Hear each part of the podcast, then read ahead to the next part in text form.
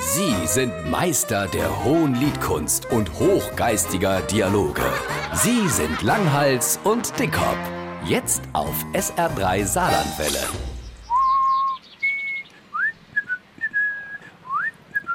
Sag mal, wie hat's denn dir gestern gefallen beim Butzi?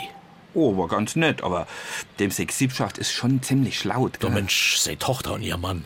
Ach, und speziell diejenigen Kinder, wo das ein Geschrein, ein Ballave, die haben doch innerhalb von 10 Minuten mehr Chaos angerichtet wie unser Kinder in 20 Jahren. Das hat aber eher an den Älteren gelegen als an der Kenner. Sie hat etwas gesagt, er hat widersprochen, sie hat zuerst nee gesagt und dann ja und ihm war alles egal und dann auf einmal doch nicht. Und so etwas merken Kinder ja ganz schnell. Wenn die alte keine Richtung in der Erziehung haben, die spielen ja sogar Vater gehe Mutter aus. Meine Rede, Erziehung muss Richtlinie, Regel und Grenze haben. Da muss man konsequent sein.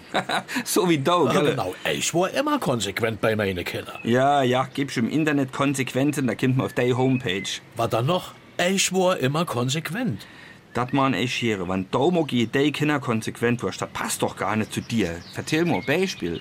Hast du gestern mitgekriegt, dass die alles, was sie in der Hand hatte, hingeschmissen haben und gar nichts mehr weggeräumt haben? Und dann hat die Mutter gedurrt, räume in. Und der Vater hat gesagt, lass sie doch spielen. Und was war das Ende vom Lied? Die Kinder haben geschreit, der Mann hat Ballade mit der Frau. Ich nehme an, bei denen ist das immer so. Ha, und jetzt zu meiner Konsequenz. Wenn meine Kinder früher mal Chaos veranstaltet haben, dann han ich gesagt, raume sofort auf. Ich han das nur einmal gesagt, kein zweimal. Und wenn sie dann nicht aufgeräumt haben, Dann war ich konsequent und han selber gemacht.